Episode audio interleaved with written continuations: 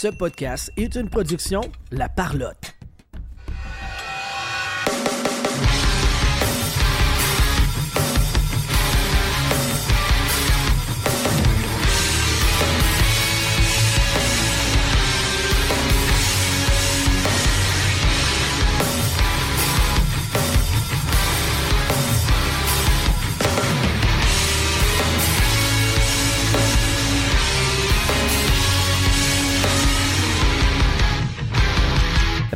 Tout le monde sur la POC édition du 5 juin 2023 et aujourd'hui, je déclare officiellement que c'est une nouvelle journée fériée.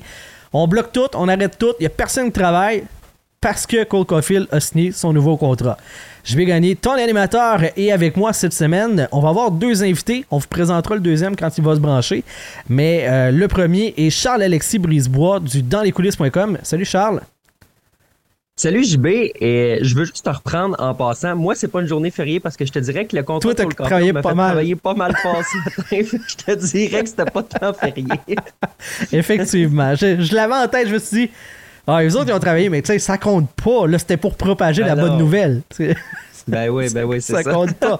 Avant qu'on embarque sur le vif du sujet, je veux juste mentionner à nos auditeurs que grâce à Mémorable Authentique, notre commanditaire, on vous fait gagner un prix à chaque mois. Et le prix pour le mois de juin, c'est une photo encadrée signée par Raphaël Harvey Pinard, qu'on a eu sur le show d'ailleurs. Cool guy, c'était super sympathique. Photo 8 par 10. Euh, donc, il faut devenir membre Patreon pour avoir la chance de remporter ce prix-là. Patreon.com, baroblique, la POC pour pouvoir devenir membre à partir de 3 dollars par mois, c'est possible d'avoir accès à plein de contenus exclusifs, les après-shows et aussi participer au concours. Et euh, ben, ça risque d'être le petit crémeux qui gagne parce que c'est tout le temps lui qui gagne, mais les autres aussi sont finalistes pour vrai. C'est pas, pas arrangé cette affaire-là. Ils ont le droit pareil. C'est juste que, qu'est-ce que tu veux? Il gagne, il est chanceux, il est, il est de même. Fait que voilà, Charles-Alexis, tu es avec moi parce que tu as vécu cette journée-là comme peu de gens au Québec, l'annonce de la signature du contrat de euh, Cole Caulfield. Dis-nous, là, tu sais, l'arrière, dans les coulisses de la patente, comment ça s'est vécu ça, cette annonce-là, de la part du Canadien de Montréal? Écoute, je, on l'attendait, on l'attendait pas aussi en même temps nécessairement parce qu'on savait que ça pouvait survenir à n'importe quel moment. Moi, je te dirais que ça faisait un petit bout que j'étais euh, sur mes gardes. Puis évidemment, bon, je passais pas chaque seconde de ma vie à me dire est-ce que c'est là, est-ce que c'est là, est-ce que c'est là? Mais moi, je me fiais à Jeff Molson là, puis je, gardais mon téléphone sur euh, les, les notifications à côté dans le tapis parce qu'il a dit gardez votre téléphone proche il y a genre trois semaines plus de batterie. Mon cellulaire, la batterie est morte. là. c'est vrai, il avait dit que ça arrivera pas demain. Donc le lendemain, j'ai fermé mon téléphone, je l'ai rouvert le surlendemain. C'est ça, ça qui s'est passé dans, ce cas-là. Non, écoute, on, on se doutait que ça pouvait arriver. Puis il y a Tony Marinaro là, qui, a, qui, a, visé assez dans le mille au cours de la fin de semaine, là, qui a répété quelques fois sur les réseaux sociaux que ça s'en venait, c'était imminent. Donc évidemment, il y avait des possibilités que ce soit annoncé euh, le matin comme ça. On sait que le Canadien, c'est une des équipes qui, euh, se fait pas nécessairement se couper souvent. Tu c'est rare que ça, arrive que les termes très, très, très précis sortent avant que le Canadien l'annonce. C'est pas toujours le cas dans la Ligue nationale. Et souvent, les annonces ont lieu le matin. Euh, vous remarquez que c'est aux heures piles, hein, soit à 9 h, soit à 10 h. C'est toujours à des heures piles que le Canadien annonce quelque chose. Donc, aux alentours de 9 h, c'est là que c'est survenu. Le Canadien qui a annoncé le contrat de Cole Caulfield. Et grâce évidemment au niveau Twitter, tu veux t'assurer que c'est le vrai compte du Canadien parce qu'il y en a plusieurs comptes du Canadien qui en ont sorti des, des, comptes, des, euh, des signatures de ce genre-là. Moi, mon, bon, ma façon de vérifier, c'est si je le suis pas, c'est parce que c'est pas le vrai, parce que je le suivais déjà avant. Fait que ça aide, là. Mais... Oui. Ça, ça c'est un très mais bon oui, c'est rendu les crochets bleus, ça vaut plus rien. Puis, euh, non, non, c'est rendu fouillé, là, Twitter. Là. Là, tu réalises que, bon, c'est le, vrai compte Twitter du Canadien qui l'a sorti. Chantal Maccabé l'a retweeté, les journalistes commencent à le sortir. Donc, tu dis, OK, ben, c'est vraiment le Cole Caulfield, finalement, qui a, signé ce contrat-là, qu'on attendait et qui sera pas une saga à suivre, finalement, au cours de l'été parce que ça vient de sortir. Effectivement, c'est ça. On va arrêter de, de penser à ça et à se demander. Euh, moi, je, suis content parce que euh, je pensais qu'on s'enlignait pour faire un show de la POC exclusif sur la signature de Michael Pezzetta. Finalement, ça sera pas nécessaire parce que Cole nous sauve encore une fois. Moi, je suis vraiment très content. Peux-tu quand même parler de Michael Pezzetta? Allons-y. Je pense qu'on fait une demi-heure là-dessus. On reviendra un petit 2-3 minutes sur Cole. Euh. on a du temps. ça, on a du temps. Mais euh, ouais, c'est ça. Fait que c'était une grosse journée sur le dans les coulisses. Ça change quoi? moi, je le sais un petit peu pour avoir fait des dates limites des transactions sur le site dans le temps, puis euh, je, je sais à quoi ça ressemble, mais c'est quoi le behind the scene de ce genre d'annonce-là? Pour vous autres? Ça change quoi? En fait, ça, change tout mon planning parce que, bon, le, moi, j'écris les, principalement les matins de semaine. Quand je me lève le matin, je me fais un petit plan de match, je me sors des, des, trucs, je me mets des liens dans un document, je me fais un plan de match préliminaire, évidemment, parce qu'on est à la merci de l'actualité. Euh, je m'attendais à parler un petit peu plus de la Coupe Memorial, de parler un petit peu plus que ça de, de Patrick Roy, etc. On en a parlé évidemment quand même parce que ça faisait partie de l'actualité, mais il y a eu une éclipse médiatique, évidemment, là, quand, quand le contrat de Cole Caulfield a signé. Donc, à ce point-ci, c'est de de trouver tous les angles qu'on peut, d'essayer de, de, de, voir justement comment euh, faire un premier texte, évidemment, pour traiter la nouvelle. Mais après, c'est de se dire comment on peut continuer de, de spinner là-dessus parce que les gens ont faim. vais dans ces genres d'occasions-là. Ça fait tellement longtemps. C'est ça qui est fou, hein? C'est que, mettons, la nouvelle, elle sort, puis elle va être publiée comme partout, mais les gens veulent tout ce qui est alentour de cette nouvelle-là. Parce que la news du contrat, les termes, ça c'est assez rapide. La composition, euh, c'est des années, puis ça c'est sorti comme super rapidement aussi, qu'il y a des années à genre 5 millions, il y a des bonus, tu sais, tout cet arrangement-là. Mais les gens veulent, cette journée-là, entendre parler du gars qui vient de signer. C'est Cole Caulfield Day. C'est pas pour rien que j'ai dit que c'était férié. Le 5 juin, à partir de maintenant, c'est l'anniversaire de ce contrat-là. Puis aujourd'hui, c'était pile dans l'œil de la tempête. Ben, exactement. Puis la date, je pense qu'elle va être symbolique parce qu'un jour, on va espérer que Cole Caulfield joue un match lors du Cole Caulfield Day parce que ça voudra dire qu'il s'est rendu assez loin en série. Si on se fie au calendrier de cette année, ça veut dire de se rendre en finale de la Coupe Stanley. Donc, écoute, c'est ça l'objectif aussi, évidemment, pour le Canadien, c'est que tu, signes un gars comme Cole Caulfield sous les termes de Nick Suzuki, pas bien, bien en dessous, mais quand même en dessous. c'est assez symbolique de se dire que ton joueur de centre numéro un, ton capitaine, celui qui joue sur 200 pieds, c'est lui qui gagne le plus. Si tu oublies évidemment Carey Price, parce que c'est bon, une ère qui est complètement différente, mais c'est euh, Nick Suzuki qui est au-dessus de tout le monde. Et Cole Caulfield, on juge visiblement chez le Canadien à la lumière de ce contrat-là, JB, que, ben, qui s'en approche vraiment beaucoup, beaucoup, qu'un marqueur de but, ça se paye parce que tu regardes ce contrat-là, c'est un contrat qui, évidemment, fait le bonheur des partisans parce qu'il est assez avantageux, parce qu'il ne gagnera pas nécessairement trop cher. Il y a quand même une partie de risque, évidemment, dû au fait qu'il a été blessé par le passé, que c'est un joueur à plus petite carrure. Donc, pour moi, il y a un risque des deux côtés, mais c'est pas un très, très, très grand risque de la part du Canadien parce qu'on se doute que dans sa vingtaine, Cole Caulfield va continuer de progresser comme il le fait depuis, écoute, depuis que Martin Saint-Louis est arrivé principalement, là, 48 buts en 83 matchs. C'est un échantillon qui nous approche pas mal du, du 50 buts par saison. Euh, donc vraiment, euh, c'est là-dessus que le, Canadien a misé de se dire, ben, on sécurise une autre pierre d'assise pour euh, jeter les bases de la prochaine équipe qui va, espérons-le, ramener la 25e Coupe à Montréal. Mhm. Euh, juste pour le détailler, là, tu disais qu'il y avait une différence qui était minime entre les deux gars. Euh, officiellement, Suzuki, en termes de, d'argent sonnant et non pas d'impact sur le plafond, parce que le pourcentage n'est pas nécessairement exactement le même, c'est 7, 8, 7, 5, donc 7 875 000. Et Cofield, c'est 7 850 000. Fait qu'on parle de 25 000 par année de différence c'est 200 000 sur 8 ans. Là. Si les deux vont au resto, on va l'expliquer comme ça, c'est Nick Suzuki qui ramasse la facture, mais par pas. Ouais, c'est ça, exact. Euh, aussi, on va parler, on va détailler de la composition. Les deux premières années, le contrat est à 4,9 euh, millions presque 5. Et il y a un bonus de 5 millions qui s'ajoute à ça. Euh, c'est des bonus de signature, donc le 1er juillet, ça s'enclenche, mais ça ne change rien au plan comptable si ce n'est que le Canadien sort un chèque. Après ça, l'année suivante est à 9,60, euh, presque à 10, donc on a le même 10 millions pour la troisième année. Ensuite, une année à 8,7, une à 6,21. Puis après ça, c'est du 5.98, on va dire 6 pour les trois dernières années du contrat. Donc, ce qu'il faut comprendre, moi, ma lecture, c'est qu'en 2027-2028, d'après moi, il y a la fin de la convention collective ou quelque chose de même. Ça se peut-tu? Ben oui, écoute.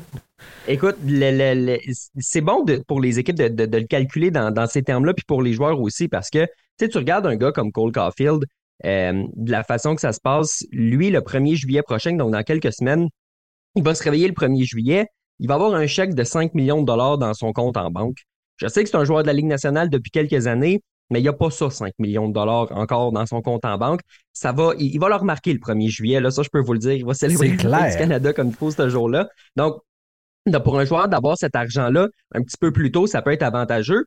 Puis pour l'équipe aussi, tu as parlé de, bon, de termes de convention collective, ça peut être aussi, en termes d'équipe, Ken Hughes se dit, si jamais je, je, je dois avoir de la flexibilité en fin de contrat, j'ai ce luxe-là. Puis évidemment, le but, c'est pas d'échanger Cole Caulfield quand il va avoir 28, 29 ou 30 ans.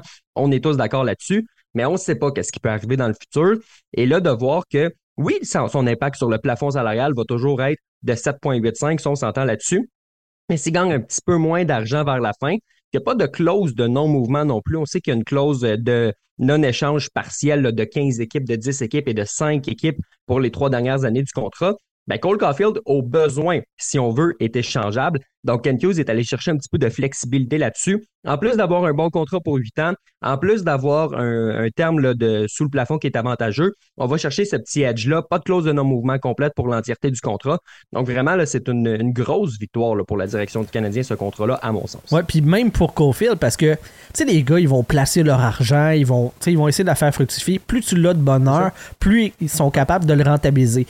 Puis comme tu disais, admettons que tu veux l'échanger, ben, la, euh, la la, liste de non-échange va en diminuant, puis le salaire étant moindre, ben oui, tu as un impact financier sur le plafond, mais pas dans les poches, ben, moindre dans les poches de l'équipe qui voudrait l'acquérir. Donc, ils ont vraiment bien tricoté ça pour que ça fasse l'affaire de tout le monde. Puis je trouve que c'est un contrat.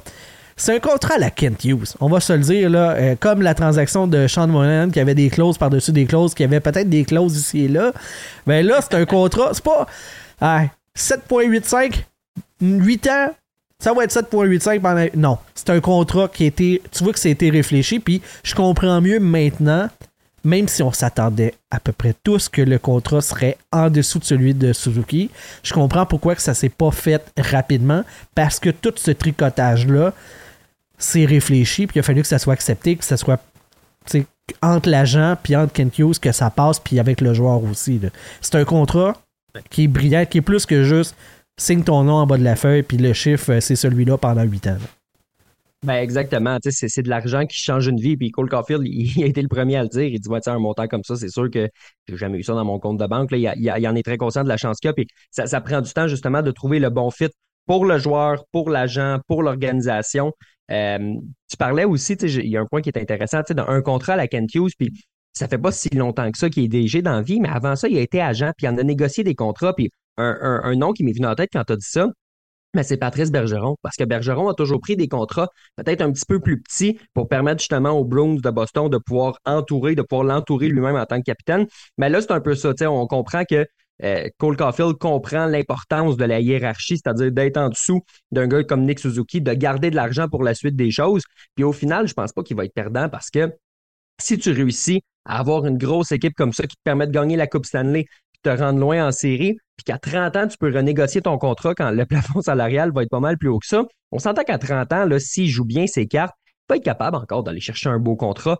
Peut-être JB qui n'a pas signé le plus gros contrat de sa carrière encore. C'est une vraie possibilité, ça. Puis s'il paraît bien durant sa vingtaine, ben peut-être qu'il va pouvoir avoir un beau contrat durant sa trentaine si le plafond continue de monter au rythme où il fait depuis huit ans.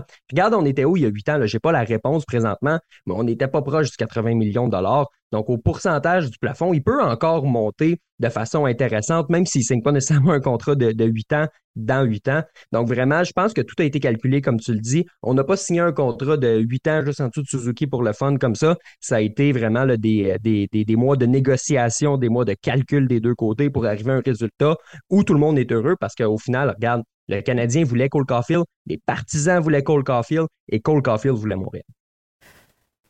On parle depuis tantôt des deux contrats Suzuki-Caulfield. Euh, les deux se terminent pas en même temps non plus. Ça, c'est intelligent parce que si tu as une hausse à, euh, à, donner à chacun des deux joueurs, au moins tu peux planifier un peu d'avance. Tu as, une marge de manœuvre aussi de cette façon-là.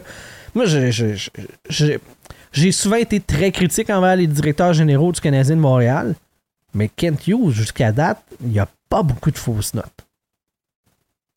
Non, vraiment. C'est intéressant ce qu'on voit. Puis, tu sais, même, je vais prendre ce que tu dis à l'envers. Si jamais il y en a un, tu sais, où les pire des scénarios, les deux finissent par partir sur le marché de l'autonomie, ben, tu perds pas en même temps non plus. Oui, c'est ça, en plus. partir, ben, au moins, tu vas avoir Caulfield un an de plus pendant que Suzuki va aller euh, faire sauter la banque ailleurs. Tu sais, ça, c'est évidemment dans, le pire des scénarios. Mais oui, tu as raison. Écoute, j'aime ce que je vois de, de, de, de Kent Hughes qui, pour l'instant, je veux pas dire qu'il y a un travail plus facile, mais il y a un travail de démolition. Donc, c'est sûr qu'il n'y a pas de, de mauvaises transactions où il donne le mauvais espoir dans ces trucs-là. Mais on voit que les joueurs qui a acquis, les joueurs qui a signé, les joueurs qui a prolongé, comme dans le cas évidemment de, Cole Caulfield, ben, ça paraît très, très bien pour l'instant.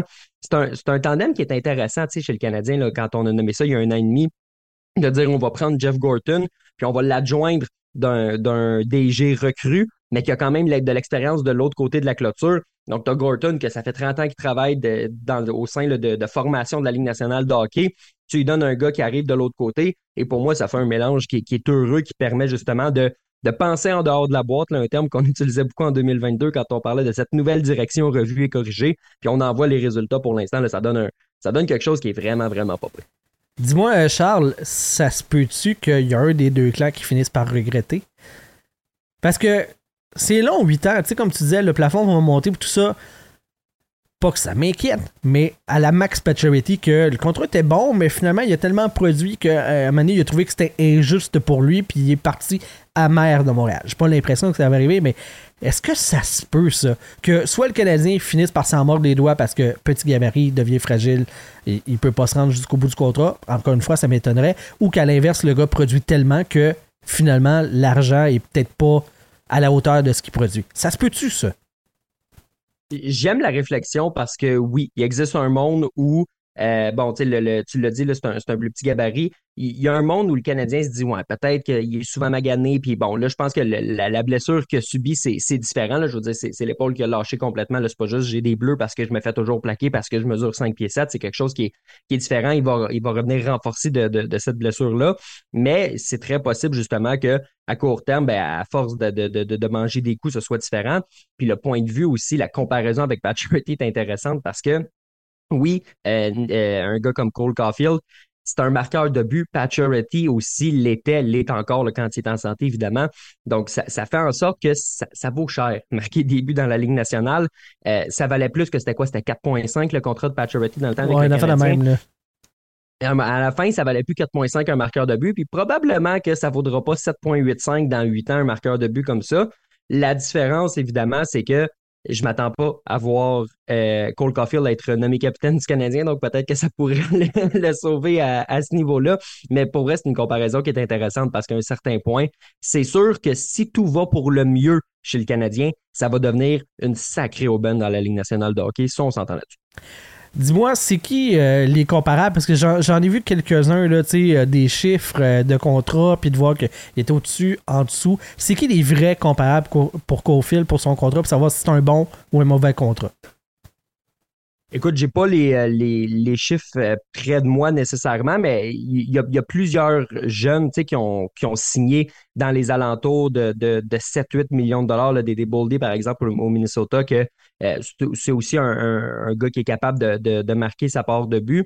Donc, je, je pense que le, de, de, de situer entre 7 et 8 millions de dollars, c'est fair. Peut-être que s'il avait accompli une saison de, de, de 40 buts. Bon, s'il était resté en santé, s'il avait monté ça jusqu'à 44-45, peut-être que ça aurait forcé le Canadien à monter la note un peu. Mais en même temps, j'ai l'impression que on, on, a signé ce contrat-là sur le potentiel aussi.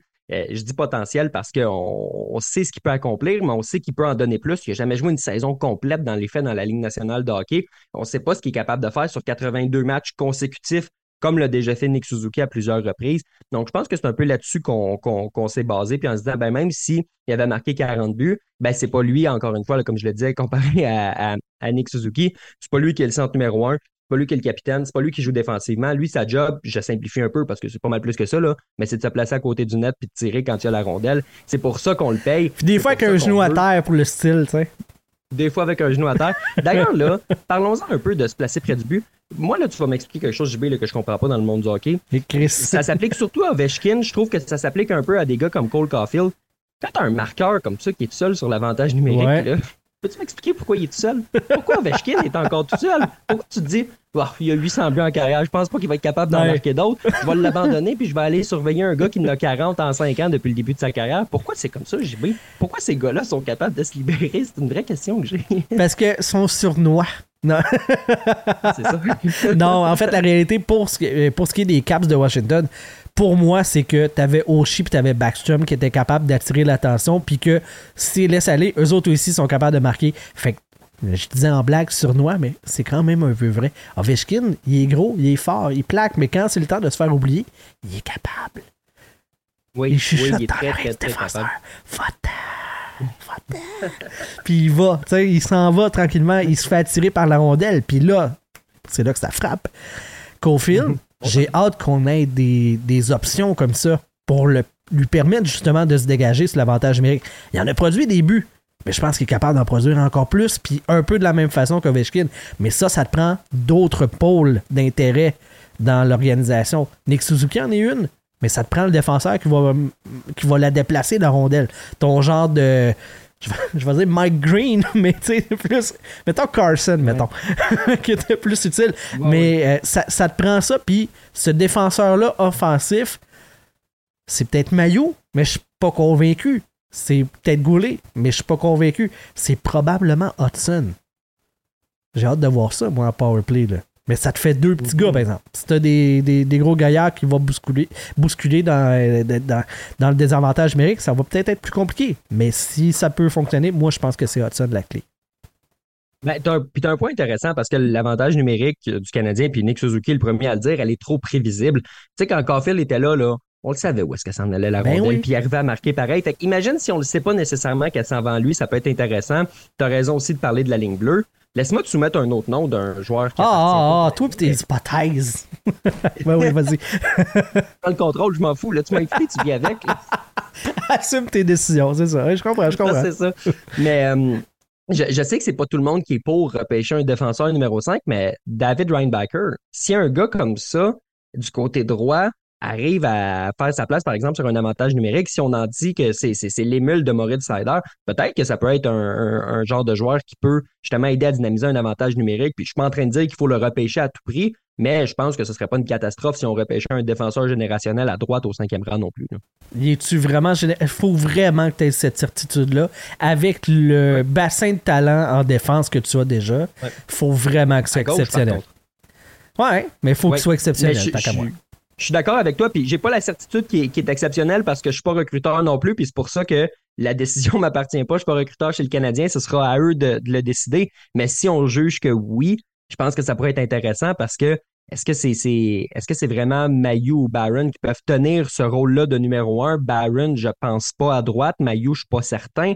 Euh, Ryan Backer, on est un peu plus sûr. Donc, écoute, c'est une question qui, qui se pose justement, puis l'impact que ça pourrait avoir sur un avantage numérique, je pense que ça pourrait être intéressant justement sur un gars comme euh, Caulfield ou même comme Suzuki. Ben, honnêtement, comme je te dis, il faut vraiment que ça soit un exceptionnel parce que je considère que le Canadien Ouais. manque de talent d'attaque. Mhm, c'est vrai. Il manque beaucoup de talent, puis t'en as des. Tu sais, t'as un Mishkov qui risque d'être disponible, qui lui en est potentiellement un exceptionnel au vu de pas mal tous les, les évaluateurs de talent professionnels. Fait que. Allez là, je serais, je serais surpris. Je serais très, très surpris. Mais c'est pas impossible. En même temps, en même temps, parlons-en justement, si le Canadien décide de ne pas prendre Mishkov, si tu décides d'aller justement dans la voie des défenseurs, peut-être que tu te dédouanes du fait que tu auras pris un attaquant de, je vais le dire entre guillemets parce que ce sont des bons joueurs, là, mais de qualité moindre. Mhm. Dans ce sens où si tu vas pour un joueur qui est supposé sortir 7, 8, 9, ben là, écoute, puis que Mishkov devienne vedette, tu te dis, ah mon Dieu, on est vraiment passé à côté de quelque chose. Mais si tu te repêches un défenseur, puis qui devient le meilleur défenseur de sa cuvée, là, tu compares des pommes avec des oranges. C'est plus dur à comparer, peut-être plus dur à se faire critiquer aussi. Mhm. Tu stabilises une ligne bleue qui, selon l'adage, te gagne des championnats. Donc, moi, c'est un peu ce, ce- ce point-là que j'amène, mais évidemment, je serais vraiment pas mécontent si le Canadien repêche un centre ou un, un attaquant, peu importe, là, de, de- de grande qualité qui va injecter du talent pur euh, sur le top 6. Là, c'est sûr, Ouais. sûr, sûr que je serais pas insatisfait. Si l'offre est incroyable, moi j'aime bien euh, Dalibor Zvoski. Fait que je serais prêt à reculer si l'offre pour le cinquième choix est incroyable. Puis en plus, le Mhm. draft se passe pas à Montréal, fait que t'as pas les huées de la foule. Fait que ça, on le sait que ça peut avoir une influence hein, à Montréal. Fait que euh, je serais pas contre l'idée. Mais là, après ça, euh, faut que tu vives avec les conséquences. Si jamais ça fonctionne pas, ben tu te le fais remettre dans, dans face euh, solide. Mais bon, ça sera, ça sera à suivre. Hey, je veux revenir euh, juste, euh, juste un petit peu sur Cofield. Depuis tantôt, on dit que, a moins d'argent un petit peu que Nick Suzuki, que c'est important, que, que Cofield trouve que c'est pas grave, c'est rendu là, la différence est tellement minime que ça change pas grand-chose pour lui, puis que c'est quand même beaucoup d'argent, puis on est d'accord avec lui. Pourquoi c'est important à ce point-là? Moi, j'ai mon idée, mais pourquoi c'est important que Cofield ait pas plus d'argent que Nick Suzuki? selon toi? Pourquoi pour Kent Hughes puis pour l'organisation du Canadien, c'était à ce point important? Il faut que tu identifies vraiment qui est ton, ton, ton, ton, meilleur joueur ou ton meneur d'homme, celui qui va en faire le plus pour l'équipe. Euh, ça, c'est par principe de un, je pense, pour les joueurs. Mais aussi, je pense qu'il y a une tactique de négociation de se dire, même un gars qui est capable d'en scorer 40, 45, 50, mais le chiffre que tu voudras, ne fait pas plus que notre capitaine, ne fait pas plus que notre centre numéro un. Donc, si tu veux venir à Montréal, attache ta truc avec la broche, puis attends-toi à signer à nos termes pour essayer de garder un certain contrôle sur la masse salariale. Évidemment, bon, ce que je te dis là, c'est vrai aujourd'hui, ce sera peut-être pas vrai dans 4-5 ans parce que la réalité du plafond salarial va avoir changé. Mais en date d'aujourd'hui, je pense que en signant Cole Caulfield à quelques dollars de moins, quelques milliers de dollars de moins, du moins, euh, sous le plafond, tu t'achètes quelques années justement de cet argument-là de dire nous, c'est Nick Suzuki qui est au sommet, puis c'est comme ça que ça fonctionne euh, chez le Canadien de Montréal. Donc, je pense que cette réalité-là aussi qui embarque, qui ultimement te fait sauver de la, place sur le plafond. Moi, veux-tu te dise, je pense que J'aime l'idée de la stratégie, là, mais moi, je pense que c'est plus une question de hiérarchie salariale. Si tu veux avoir plus que ces deux gars-là, attache ta dessus. faut que tu sois vraiment bon. Si t'es le moindrement en dessous d'eux autres en termes de performance, tu vas avoir moins. Fait que ta négociation, à start de même. Fait que j'achète ton, ton idée, mais moi, je le vois même pour un Pierre-Luc Dubois. Tu veux t'en venir à Montréal, mm-hmm. sache que là, en ce moment, techniquement, t'es le centre en arrière. Fait que si tu veux être le numéro un, ah ouais, mets des chiffres sur le tableau, soit un les deux, soit limite ce que ça prend. Là. Mais cette hiérarchie-là salariale, le Canadien l'a trop souvent galvaudé, particulièrement sous Marc Benjamin quand il tombait en amour avec des gars. Je pense ici à Brendan Gallagher puis euh, à des Andrew oh. Shaw. Euh, Brendan Gallagher, c'est un guerrier. Là. je comprends que Marc Benjamin se reconnaissait dans un gars comme ça, que, mm-hmm. que suer toutes les gouttes de son corps, puis euh, qui s'est fait percer de tous les bords, blessé, qui a Némite, là, qui a tout donné pour le club. Mais lui donner 6.5, ça venait scraper ta hiérarchie. Après ça, n'importe ben quel jeune qui débarque, qui est meilleur que Gallagher, puis on va être. Je suis plate, là, mais c'est pas si dur maintenant, avait le droit de demander 6.5 en montant. Oui. Fait que cette hiérarchie-là, je pense que Kent Hughes a établi. C'est ça la règle de conduite, c'est le même qu'on établit. Que tu peux ou non demander plus ou moins. Ça me fait penser, je me rappelle pas le DG, mais euh, c'était avec les, Red Wings de, de Détroit. Puis à un moment donné, il y a un, je me rappelle pas le gars non plus, qui demande un contrat, puis il fait comme Ah écoute, je suis prêt à te le donner, mais on va aller voir, euh, on va aller voir euh, le défenseur élite là. Lidstrom. On va aller voir Lidstrom, voir s'il est d'accord. Ah non, c'est bon, je vais, euh, prendre en dessous. un petit peu moins, mais euh, quand même. Euh, je trouve ça important, moi, dans une équipe, d'avoir cette mhm. structure-là salariale. Puis ça, il l'a établi. Puis il y a même deux valeurs étalons. Tu avais Suzuki, maintenant tu as Suzuki et Cofield. Attache ta ouais. tu vas avoir plus. Ouais, je suis d'accord. Puis, c'est intéressant aussi à ce niveau-là parce que, tu sais, Suzuki, on, on a vu à quel point il a performé quand il y avait un bon centre en arrière de lui. Tu sais, pour moi, oui, il performait quand Caulfield était là, plus en début de saison, mais il performait surtout quand Monahan était là. Puis éventuellement, il va en avoir un vrai deuxième centre qui va débarquer à Montréal. Ce sera peut-être Pierre-Luc Dubois.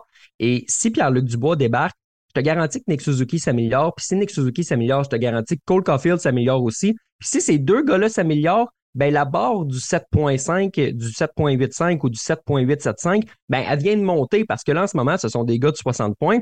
S'ils deviennent des gars de 80, 85, 90 points, ça va être encore plus dur pour les gars. Il va falloir qu'ils se lèvent encore plus de bonheur s'ils veulent justement marquer 100, 105, 110, 115 puis se mériter un contrat à 9 millions de dollars chez le Canadien. Donc, ça, on pourra, on peut reprocher quelques petits trucs à Marc Bergevin, puis tu l'as très bien dit avec le contrat de Gallagher, là, c'est une de, de, de, de, un de ses moins bons contrats, on va s'entendre là-dessus, mais d'avoir euh, eu l'audace d'offrir un contrat de 8 ans à Nick Suzuki qui, pour l'instant, vieillit bien, vieillit très bien là, à 7.8, Selon un ben, des gars de The Athletics, c'était un des pires contrats de la Ligue. T'es-tu encore ah, d'accord ben avec ça? C'est-tu... drôle. Cette affirmation-là on le sait que c'est un gars qui, qui, se basait sur un modèle On, a, je sais pas trop quoi, on a le droit d'en rire parce que ça n'avait aucun bon sens là, de classer ce ben contrat-là là-dedans. Là. Mais, euh, mais c'est ça, ça, ça va permettre au contrat de, de, de, de mieux paraître encore. Ah oui, c'est ça. C'est qu'un beau 8. Là, on s'en va du bon bord. Euh, on avait dit que si on avait un petit peu de temps, on parlerait du PES. Euh, salaire euh, presque minimum, deux ans. Euh, moi, j'ai un petit peu de problème avec le fait qu'on signe ce genre de talent-là avant les, gros joueurs. Mais comme je me suis fait en remettre en face, au salaire minimum, à un moment donné, Tu peux pas aller chercher de l'argent ce que tu peux euh, ou tu peux pas. Il y a des conventions, euh, c'est pas pour rien. Euh, à quel point c'est important pour le Canadien d'avoir un gars comme Pezetta? Je pense que ça aide justement à, à créer cette espèce de, culture-là dont on parle chez, le Canadien parce que Pezetta, c'est un joueur qui visiblement aime jouer pour le Canadien. Euh, si on tombe dans le gossip un petit peu, là, je pense que sa, sa copine est, québécoise. Donc, c'est un, gars qui veut s'établir ici. C'est un gars qui aime l'organisation. Il aime avoir eu sa chance comme ça. Et à chaque fois qu'il est sur la patinoire, ben, tu, le sens qu'il y a un impact. Il, est peut-être pas aussi gros que Arbor Jacky. Il est peut-être pas capable de faire tout ce qu'il fait. Mais quand Jacky était pas là, ben, c'était qui qui allait acheter les gants contre les gars un peu plus gros? Ben écoute, c'était pas, c'était pas Suzuki puis Caulfield, puis c'est bien correct parce que c'est pas leur rôle, puis c'est pas ça qu'on veut non plus, là, vraiment pas. C'est un gars comme Pezzetta qui y allait, puis c'est un gars que si le lendemain qu'il se soit battu comme ça, tu lui dis Excuse mon homme, c'est parce qu'on a un gars qui revient, puis il faut te mettre dans les estrades. Mais écoute, c'est un compétiteur, il sera pas content, mais il fera pas de vagues, il va pas chialer, il va accepter son rôle, puis il va faire du temps supplémentaire à la pratique, puis il va aider ses coéquipiers qui en ont besoin. Donc, ça, ça te prend des gars comme ça qui sont contents de leur rôle, qui sont contents d'être là à Montréal, parce que je pense que depuis depuis quelques années, depuis la pandémie, en fait, je pense qu'on réalise l'importance des joueurs qui veulent être ici. C'est un gars comme Jeff Petrie qui, après la pandémie, voulait partir. D'ailleurs, j'ai trouvé, toujours trouvé ça un brin ironique parce que son contrat, de sa prolongation de contrat de 4 ans, là, il avait signé en 2020 quand la pandémie était commencée, là, donc il l'avait pas signé avant. J'ai toujours, toujours, trouvé ça un petit peu euh, visage à deux faces de sa part. Donc, tu sais, de, de, sortir des gars comme ça de l'organisation, même si j'aimais bien le défenseur, pour les remplacer par des gars qui veulent être ici, des Mike Matheson qui sont contents d'être là, des Québécois ou des gars justement qui sont attachés au, Québec d'une façon ou d'une autre, comme ça l'est pour le cas de Pizzetta. Je trouve ça intéressant. D'avoir deux ans, ben lui, ça lui donne une sécurité d'emploi qui va euh, l'inciter éventuellement à se dire ben écoute, je veux, je veux goûter à ça, un contrat de deux ans éventuellement, donc je dois le mériter, je dois en donner plus. Donc pour moi, j'ai aucun problème avec ça. Puis comme tu dis, on est très très proche du salaire minimum, donc je pense pas qu'on pouvait en faire nécessairement plus du côté du Canadien. Évidemment, on aurait pu le signer exactement au salaire minimum, mais rendu là, c'est des, des pinottes. Donc euh, je pense que c'est plus symbolique que d'autres choses. Euh, moi, je, je, me demande combien de matchs il va jouer réellement dans ce contrat-là, en saison régulière. Tu sais, cette année, c'était pas, des blessures, ces affaires-là, il aurait joué, il a déjà pas joué beaucoup. Imagine, mm-hmm. puis le club va aller en s'améliorant, théoriquement, c'est ce mm-hmm. qu'on vise. Peseta, j'ai la misère à voir qu'il va suivre cette cadence-là puis s'améliorer au même rythme que l'organisation. Fait qu'il va être benché souvent. À quel point il peut se faire valoir? C'est ce qui peut être intéressant avec le contrat de deux ans du point de vue du Canadien? Dans la dernière année, es-tu capable de nommer des joueurs et qui ont été réclamés quand il y avait un contrat de deux ans. Ça, ça arrive pas. Quand il y a une deuxième année, les équipes réclament pas au balotage. Donc, si Ken Hughes juge que, éventuellement, ben écoute, il joue pas assez, il a besoin d'aller à Laval, je pense que cette année, il pourrait le soumettre au balotage puis essayer de s'en sortir. Peut-être pas l'an prochain, quand ce sera sa dernière année de contrat, mais à court terme, ça peut être un avantage aussi pour le Canadien à ce niveau-là. Mais tu raison, un gars comme Michael Pezzetta jouera pas 164 matchs au cours de ce contrat-là de deux ans. Il va passer des matchs dans les estrades parce que s'il en joue 164, on est dans le trou. nouvelle pour le Canadien. ouais, exact. On est dans le trou. Hey, on a fait deux questions sur Michael Pezzetta. C'est quatre fois plus que ce que je pensais. Fait que c'est. J'étais un peu heureux de ça.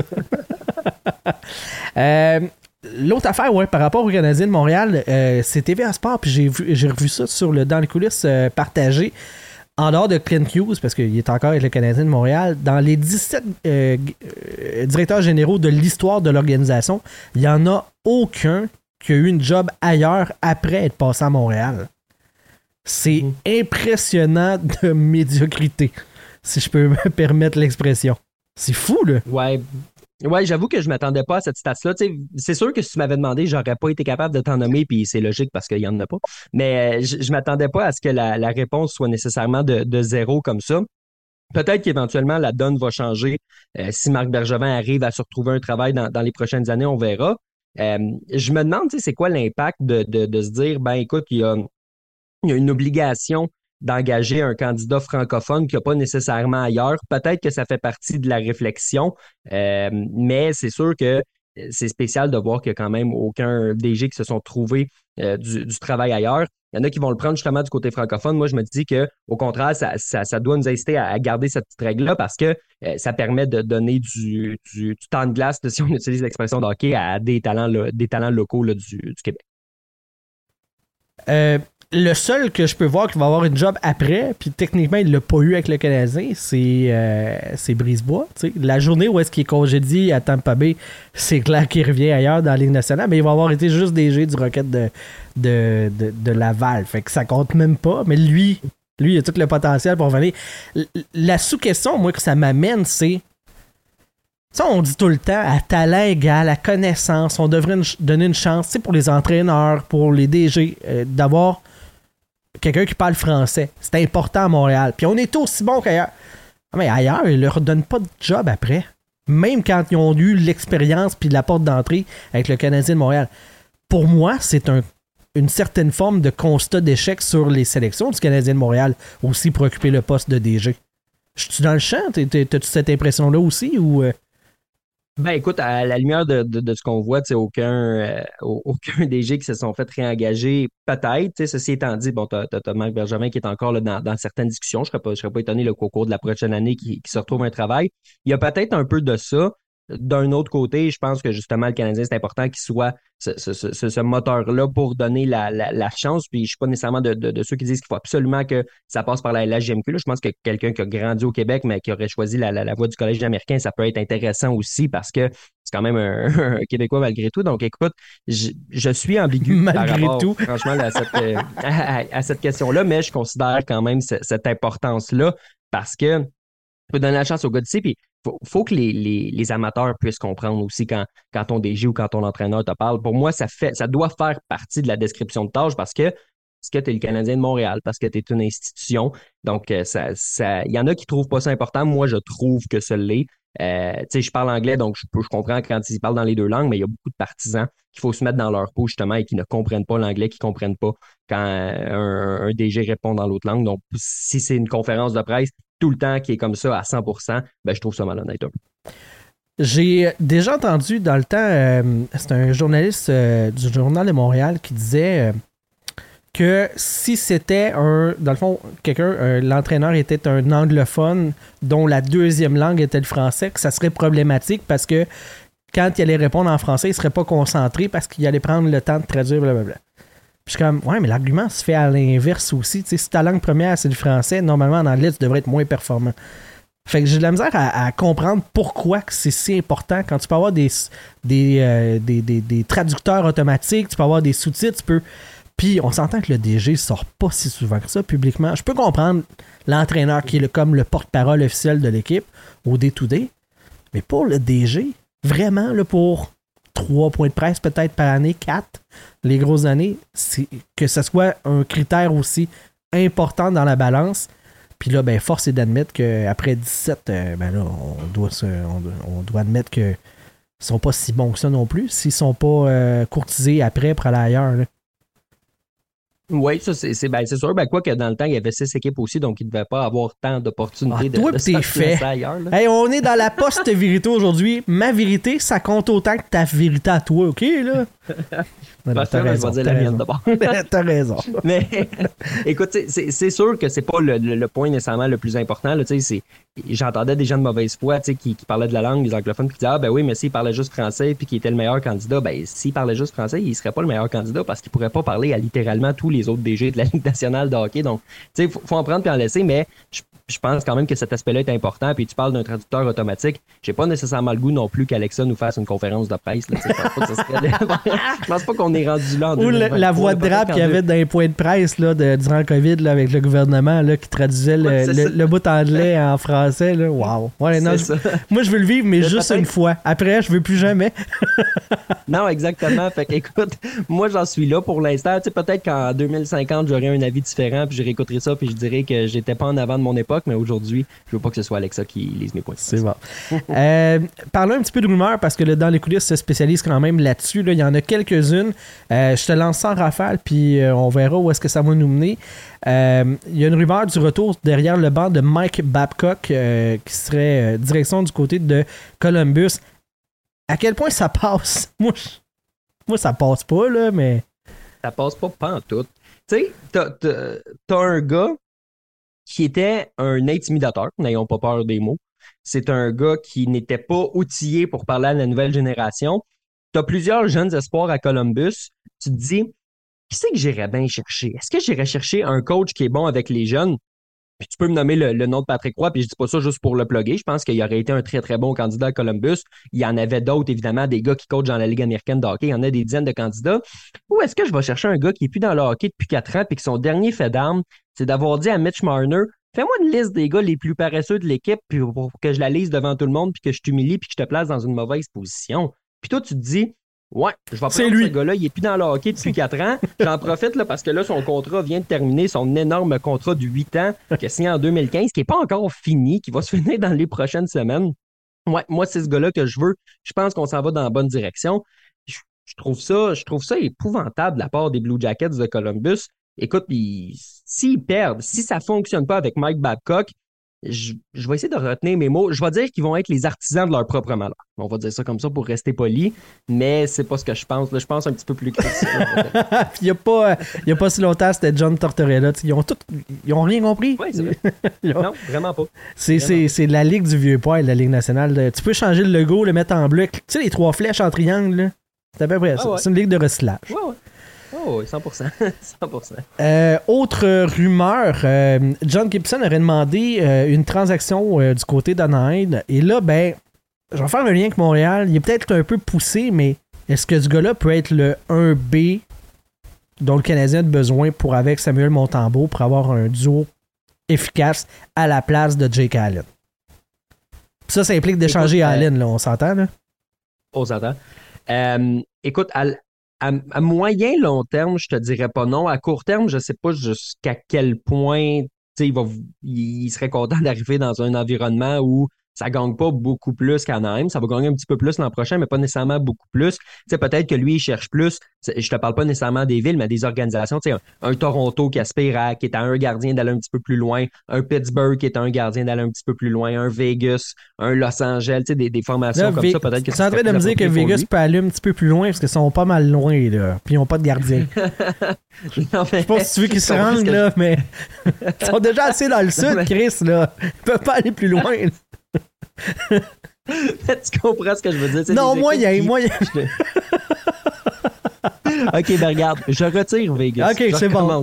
un Toronto, un Los Angeles ou un Pittsburgh. Pas d'autres organisations qui me viennent là, comme ça, vite comme ça. Mais des, des, des, des clubs comme ça, des clubs comme ça, justement, qui pourraient avoir besoin d'un gardien pour passer au prochain niveau. Je pense que ça pourrait être un petit peu euh, plus utile pour euh, John Gibson. Ceci étant dit, si le Canadien de Montréal est un projet qui l'intéresse, moi, c'est un projet qui m'intéresse, mais je pense pas nécessairement que que ça presse. Je pense que ça presse d'aller chercher un jeune gardien d'avenir, mais pas nécessairement un gardien établi. Euh, je sais que Jake Allen n'a pas une grosse cote de popularité. Moi, c'est vraiment pas un gardien que je déteste. pas de cote d'amour non plus de mon bord. On va se le dire. Non. Mais écoute, je pense que pour l'instant, il est capable d'accomplir quelque chose de correct. Il sera plus là, évidemment, le jour où le Canadien aspirera à de, plus grands objectifs. Il rentre un petit peu dans la catégorie de ce que Martin Saint-Louis disait, aller chercher des joueurs euh, qui vont être prêts à planter des arbres en sachant très bien qu'ils ne s'assoiront jamais à l'ombre de ceux-ci. Jake Allen rentre dans cette formule-là. Euh, Joel Edmondson rentre dans cette formule-là. Chris Weidman a cette, euh, cette formule-là étiquetée dans le front, on s'entend. Donc, ça, ça, te prend des gars comme ça. Pour moi, Jake Allen en est un. Donc, ça presse pas de s'en départir nécessairement contre un John Gibson, mais si tu as l'occasion de le faire, ben, je te dirais pas non, mais pour moi, ça, ça, ça, ça presse pas à ce point-là. Ce qui presse, c'est d'aller chercher un jeune gardien et de commencer à le développer. Intéressant. Je... Euh, Dobis, ça peut être lui?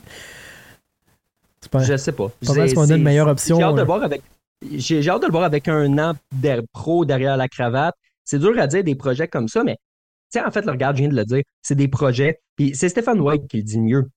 Pourquoi on repêche des projets qui vont peut-être jouer dans la Ligue nationale au lieu de repêcher des gars qui vont jouer dans la Ligue nationale et qui vont peut-être être élite? La, la nuance est là le Canadien a tellement de choix au repêchage.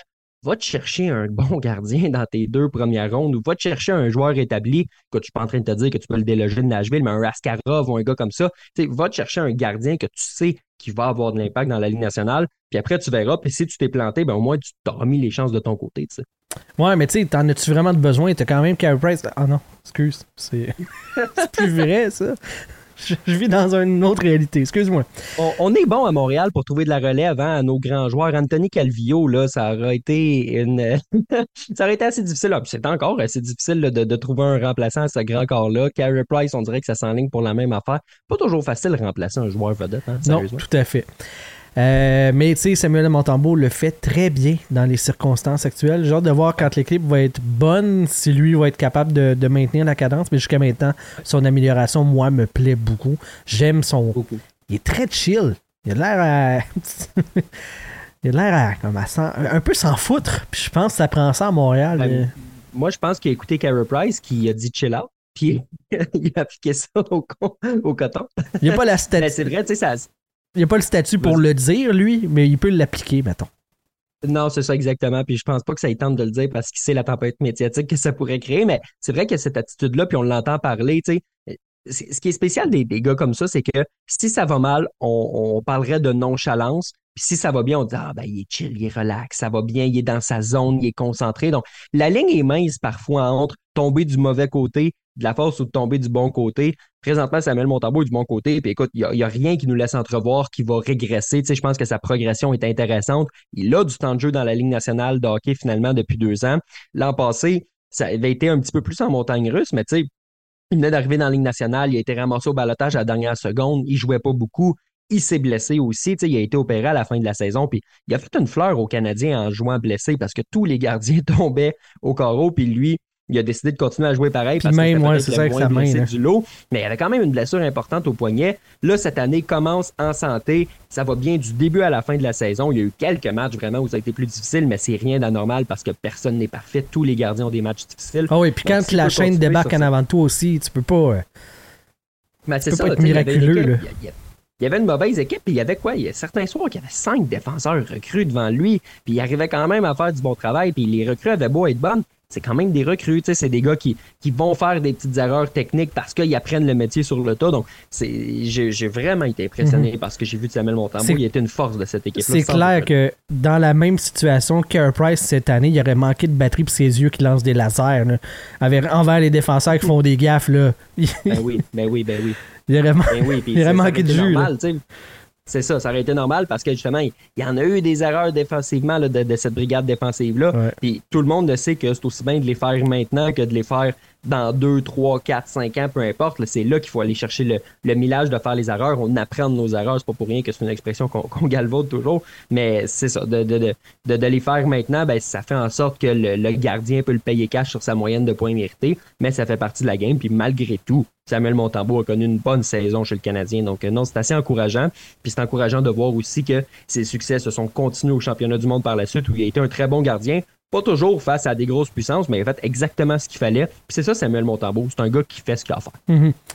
Euh, dernière rumeur que j'avais euh, sur ma table à dessin, Bill Daly qui confirme que la Ligue nationale aurait entendu de la part de la ville de Salt Lake City euh, qui aurait de l'intérêt pour euh, avoir une équipe de, la Ligue nationale chez eux. La rumeur, là, c'est moi qui va, je vais partir de, ce point-là, puis je vais aller plus loin. Est-ce que dans deux semaines, on annonce que les Coyotes sont euh, maintenant les Coyotes de Salt Lake City? Parce que moi, j'ai hâte en bataille là, que ça serait avec de cette affaire-là. Parce que Tempe dit non. c'est Glendale qui veut plus d'autres. autres. à un moment l'Arizona dit non. La Ligue nationale peut pas s'accrocher à dire oui, elle. Ben oui, mais JB, c'est un bon marché de télé. Ah ouais. Hein? ben oui. oublié ça, franchement, là, tu sais. Mais non, c'est un, un, roman savon, je tanné. C'est, cette équipe-là, c'est une honte qu'elle joue comme ça pour une deuxième année consécutive parce que ça a été confirmé encore une fois qu'elle allait jouer dans leur aréna universitaire ça se peut pas, qu'il y ait des, des, villes qui sont prêtes à accueillir du hockey comme ça, puis que toi, tu t'accroches, tu t'accroches, puis c'est pas juste, ah, il y a, y a, un début d'accrochage. Non, c'est parce que ça, depuis que les Coyotes sont en Arizona, c'est un accrochage. Ce dossier-là est un accrochage. Donc, c'est, je, je comprends pas pourquoi on continue d'y aller comme ça. Puis écoute, si on veut attendre Houston pour un processus d'expansion parce qu'on réalise qu'il y a de l'argent là avec les frais d'expansion, c'est correct. Tu n'es pas obligé de les amener à Houston. Mais c'est parce qu'il n'y a pas juste Houston, justement. il y a Salt Lake City, il y a Kansas City, il y a, il y a Québec, il y a, y a, plein, je sais que ça ira pas à Québec, mais il y a, il y a plein d'opportunités quand même pour sortir cette équipe-là de son trou. Puis on ne le fait pas au nom de justement le contrat de télé qui peut être potentiellement pas pire éventuellement un jour à Phoenix. moi, ça commence à me taper sur le chou un peu. Puis je pense qu'il y a bien des propriétaires qui sont tannés aussi qui le diront peut-être pas haut et fort. Parce que Gary Batman leur permet de faire de l'argent depuis qu'il est arrivé, mais ils doivent se dire écoute, celle-là, on la trouve pas drôle parce que d'avoir 4600 partisans seulement par, euh, par match là-bas, ben ça baisse les revenus de la Ligue nationale de hockey. Puis c'est nous qui finissons par le payer. Fait que je suis persuadé qu'il y a bien des propriétaires qui sont assez tannés. Combien de sièges dans le Sandbell, euh, mon beau? 21 273. Ouais, on a fait la même. Divisé par 4600. Ah, j'ai fait fois 4. 21 273 divisé par 4600. Pour que les coyotes de l'Arizona, en faisant salle pleine, soient en mesure de générer avec l'étiquette dans la place, le même argent que le Canadien, puis ça ferait que l'étiquette se vende au même prix, ça leur prend 4,6 ans.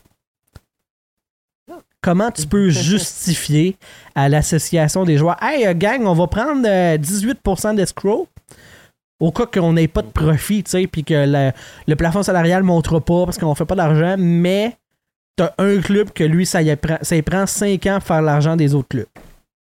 Comment tu peux justifier? Puis tu dis 5 ans, je vais t'en rajouter à ton calcul juste pour le fun, on s'amuse, là.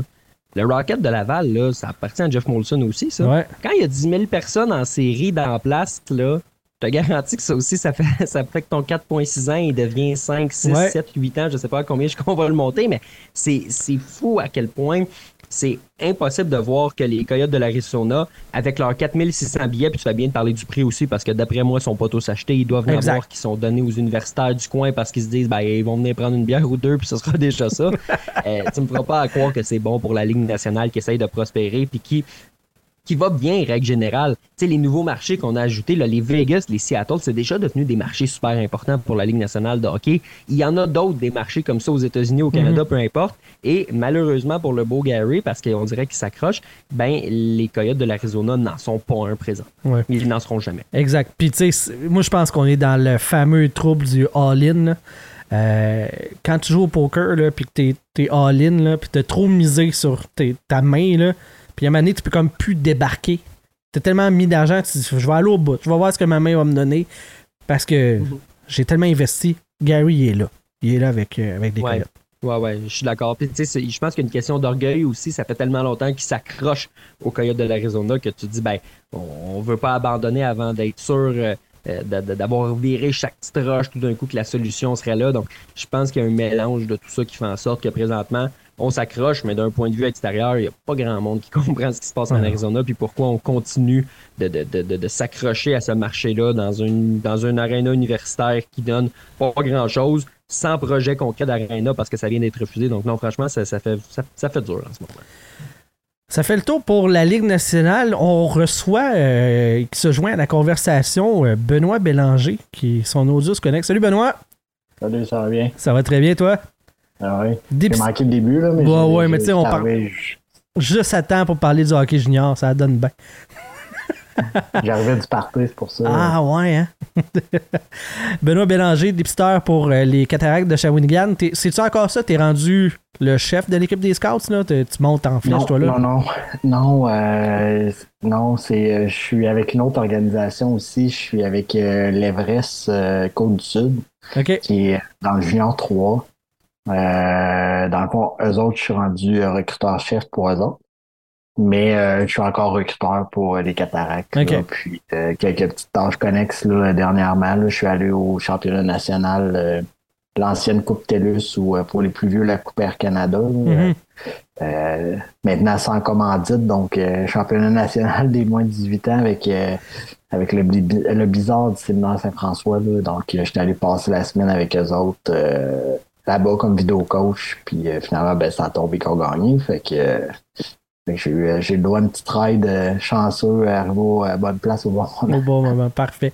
Benoît, Charles-Alexis, Charles-Alexis Benoît, Charles-Alexis qui est du dans les coulisses.com, qui est là pour, faire l'épisode avec nous. ben, parlons de la Coupe Memorial qui s'est terminée dimanche avec la victoire des remparts de Québec. Ça implique beaucoup de choses. C'était techniquement jusqu'à preuve du contraire, le dernier match dans la queue pour Patrick Roy.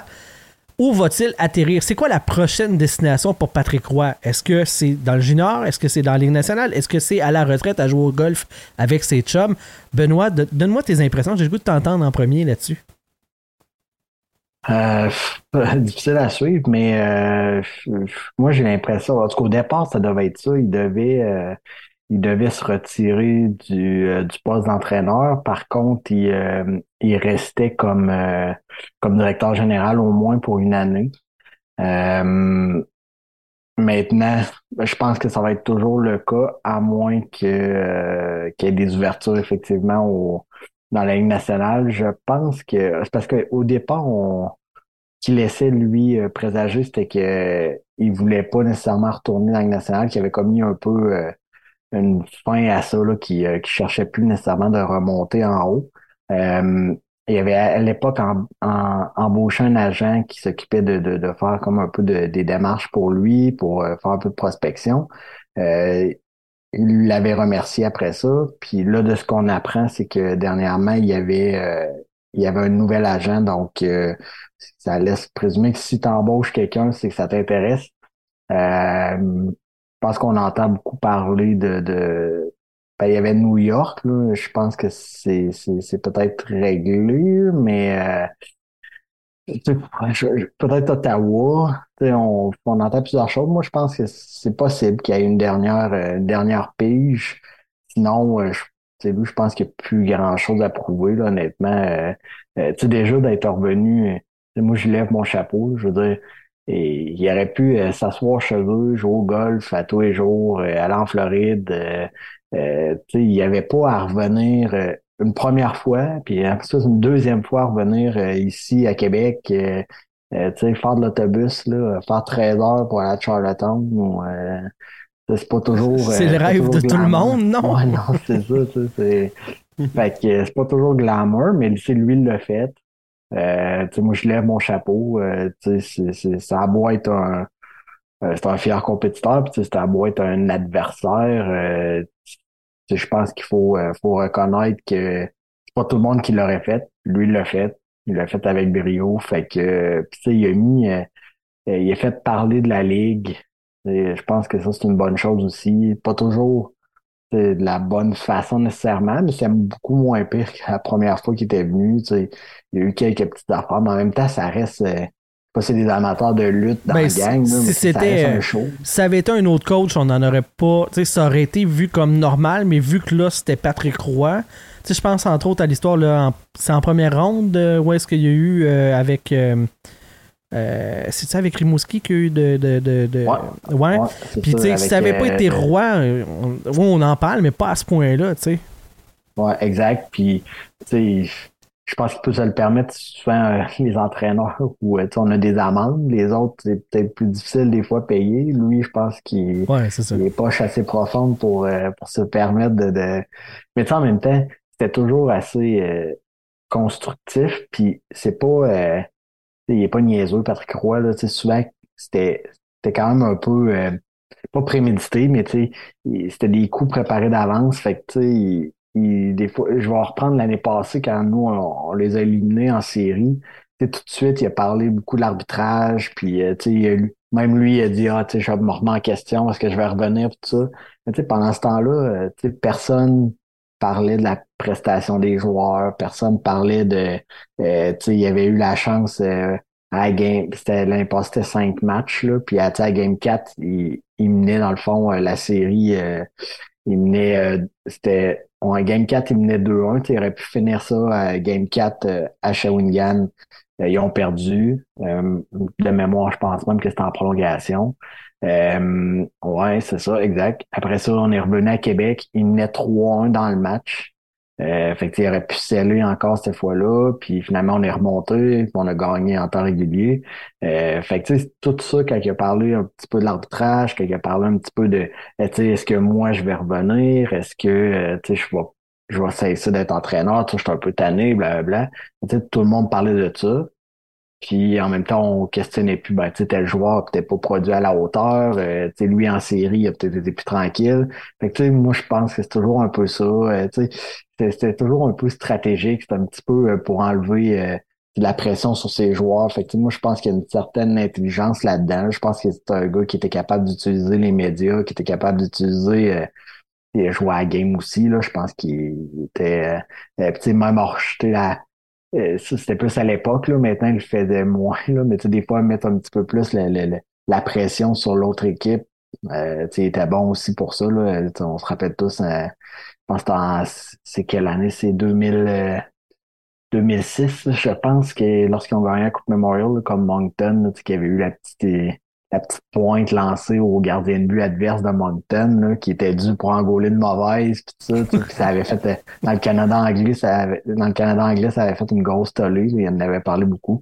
Mais tu sais, c'est ça. C'était un, un gars qui a amené beaucoup. Euh, moi, je pense que c'est ça. Je pense que si euh, s'il n'y a pas d'opportunité, ça va être ça va être terminé. Il va faire une autre année comme directeur général à Québec. Puis après ça, il va se détacher tranquillement. Il va rester euh, probablement dans le lot des, propriétaires. Ouais, par, contre, euh, par contre, ça, si ça ne fonctionne pas avec National, je pense pas qu'il va s'acharner non plus. Là, euh, mais si, s'il y a une opportunité, moi je pense que c'est possible. Je pense que ça se pourrait qu'il y ait une équipe qui donne une seconde chance. Mm-hmm. qui maintenant, je ne suis pas, pas la bonne personne. Toi, Charles, t'as-tu entendu, t'as-tu tes antennes, qu'est-ce qu'ils te disent là? Mais écoute, on, on le voit là, ce qui circule du côté de, de, Patrick Roy. Les équipes commencent de plus en plus à engager des entraîneurs. Il y a les Ducks qui avaient un processus qui était assez calme. on n'a pas entendu de rumeurs à Anaheim, puis tout d'un coup, on a nommé un entraîneur comme ça issu de la Ligue américaine. Euh, les Blue Jackets, on en a glissé un mot tantôt. Là, euh, euh, bon, Mike Babcock qui devrait être engagé là-bas. Les Rangers ne seraient plus nécessairement dans l'eau, donc ça nous mène où? Pour l'instant? Ça nous mène à, à Calgary, un nom où on entend plus Gérard Galland, on entend des, candidats à l'interne. Je, rejoins un peu Benoît, qui a parlé des, sénateurs euh, d'Ottawa. Je pense qu'il pourrait avoir une possibilité là-bas, puis c'est plus au ralenti, évidemment, parce que la situation des propriétaires fait en sorte qu'on ne sait pas trop à quoi s'attendre. On va attendre de voir qui va acheter l'équipe pour voir est-ce que Pierre Dorion va garder son emploi, est-ce que DJ Smith va garder son emploi. C'est là que ça va être décidé. Et là, peut-être que Patrick Roy pourrait être un candidat. Donc, je pense que c'est sa meilleure chance en ce moment. Et je lui souhaite, si c'est ce qu'il ce souhaite, parce que clairement, il a l'air d'un gars qui veut revenir dans la Ligue nationale de hockey. Et moi, ce qui m'impressionne de Patrick Roy, c'est que, évidemment, on connaît son, son track record. Il a gagné partout il est passé, mais, mais de gagner la Coupe Memorial en 2006 et de la gagner en 2023, 17 ans plus tard, avec des réalités complètement différentes. Parce que gérer des, des jeunes de 16 à 20 ans, euh, il y a 17 ans, puis les gérer aujourd'hui, c'est pas la même chose. Il a su s'adapter. Donc, je pense que c'est une qualité qui, pourrait être euh, intéressante, évidemment, du côté de la Ligue nationale. Est-ce que ça l'est assez, par contre, pour oublier de la façon dont, il est parti du Colorado en 2016? Je pense que c'est ça aussi qui est, la question parce que il y, a les, il y a les bons côtés de Patrick Roy, mais il y a les mauvais côtés aussi qu'il faut évaluer. Je pense que, de mon point de vue extérieur, que les bons côtés devraient prévaloir mais ça s'enligne moins bien présentement. Donc peut-être que oui, il va pouvoir profiter justement de, de ces parties de golf et il l'aura pas volé si mhm. c'est le cas. Moi, j'apprécie euh, DJ Smith, mais sur le plan marketing, si tu veux convertir des partisans du Canadien de l'Outaouais à la cause des sénateurs, avec le projet de l'Arena sur les plaines Le Breton, si, si les astres s'alignent, Roy peut être un porte-parole, une image, ça, ça devient la nouvelle figure de ton club c'est le perfect storm potentiel, mais ça peut chier aussi. c'est ça qui arrive avec, avec Patrick Roy. Puis j'imagine une série de défaites. T'en mets huit défaites en ligne avec Brady Ketchuk puis Patrick Roy dans le même vestiaire. Puis moi, c'est clair, je mets pas les pieds là. Il va y avoir des bâtons qui vont revoler, puis des mots d'église qui vont se dire. Euh, en fait, mhm. pas dire, qui vont se hurler. Euh, ça, c'est clair. Mais, Mais si ça marche, ça peut être magique. Oui, on s'entend, puis ce, serait un bon coup. Ceci étant dit, bon, on sait que les sénateurs, c'est pas nécessairement l'équipe qui a fait le plus d'efforts pour aller chercher des partisans de l'autre côté de la rivière. Donc, je suis conscient que s'ils vont le faire, s'ils vont chercher un Patrick Roy, moi, j'ai l'impression que c'est plus pour l'effet qu'il y a dans la Ligue nationale que l'effet qu'il y aurait chez des potentiels partisans du Canadien en Outaouais. Je pense pas que ce serait négligé, évidemment, mais je pense pas non plus que c'est le point euh, d'attrait numéro un pour engager Patrick Roy chez les sénateurs parce que dans le passé, ils ont démontré que euh, les, partisans du Québec, c'est pas nécessairement vers eux qui, euh, ben, leur attention est tournée. Là, on va dire. Oui, ben oui, ils devraient parce que c'est un marché qui est intéressant. Puis si tu peux en voler aux Canadiens, ben c'est sûr que c'est un, attrait qui est, très, très, très prometteur, mais c'est pas nécessairement ce vers quoi ils semblent se diriger. Mais je serais quand même pas étonné au final que ce soit un gars comme Patrick Roy parce qu'il y aurait un groupe de propriétaires potentiels des sénateurs qui seraient intéressés à aller le chercher. Pierre Dorion lui a déjà jasé il y a quelques années. Donc, il y a, il y a un fit. On dirait qu'il y a, on dit qu'il n'y a pas de fumée sans feu, mais il commence à avoir un peu de fumée. Je ne sais pas jusqu'à quel point ça va continuer de brûler, mais il y a un petit peu de fumée quand même dans ce dossier-là, ce qu'on retrouve plus nécessairement publiquement, du moins à l'heure où on se parle chez les autres formations de la Ligue nationale. Euh, les remparts ont remporté la Coupe Memorial. Euh, c'est une belle victoire, mais à quel point c'était vraiment le meilleur club au pays, de votre point de vue? Est-ce que euh, est-ce que c'est eux qui méritaient, tu sais, je comprends qu'ils ont gagné le, match final, c'était même pas serré, c'était même pas proche, mais est-ce que c'est vraiment le meilleur club qui a gagné cette Coupe Memorial-là? Ben, vas-y, vas-y. Personnellement, est-ce que sur papier c'était le meilleur club? Euh, peut-être pas, mais ça vaut ce que ça vaut. Là. Moi, mon jupon va dépasser, là, puis moi, les Olympiques de Gatineau qui ont choqué à 4, je l'ai encore de travers, là, puis le feu est pogné dans la baraque depuis, là, mais je trouvais que les, les Olympiques avaient un plus beau club, mais ça, je suis peut-être euh, peut biaisé. Ben, moi, au début de l'année, je t'aurais dit les remparts. C'est sûr que il y a beaucoup de changements qui arrivent en cours de saison dans le junior, là, surtout au fight. Euh, par contre, honnêtement, ils ont vraiment acheté, euh, acheté le concept. Euh, peut-être moi en saison, je pourrais te le dire, là, mais en série, ils ont connu zéro mauvais match. Euh, à Coupe Memorial, ils ont connu zéro mauvais match. ils ont été ils ont été excellents à tous les matchs. Là. Euh, ils, ont, ils ont vraiment, euh, quand tu vois des gars comme Zach Bolduc qui bloquent des lancers, ça, tu le voyais pas nécessairement dans le passé. Euh, je pense qu'ils ont acheté certains certains joueurs, qui sont allés chercher certains joueurs sans. Puis ça, c'est un peu la mode au, niveau junior. C'est depuis euh, depuis essayer de, d'acheter la moitié d'un club rendu au fight, euh, c'est d'y aller avec les repêchages faire ta fondation de ton équipe avec ça, puis ensuite tu montes tranquillement, euh, tu, montes tranquillement ton organisation, puis les, les, éléments qui te manquent, tu, euh, tu, tu les broches, euh, par la suite tu les intègres. Euh, je pense que le coup de, de Robida, c'était moi j'ai toujours dit l'équipe qui va aller chercher Robida va probablement aller jusqu'au bout. Euh, des, des petits joueurs, là, Cassine Godet était très, très clutch. Euh, euh des additions comme ça qui ont permis vraiment de, de souder l'équipe. Euh, il y avait, moi personnellement, je trouve qu'il y avait beaucoup de profondeur. Euh, mais tu ont vraiment acheté, ça, acheté le concept, la philosophie qui, qui leur a été donnée. Euh, les gars étaient prêts à se sacrifier.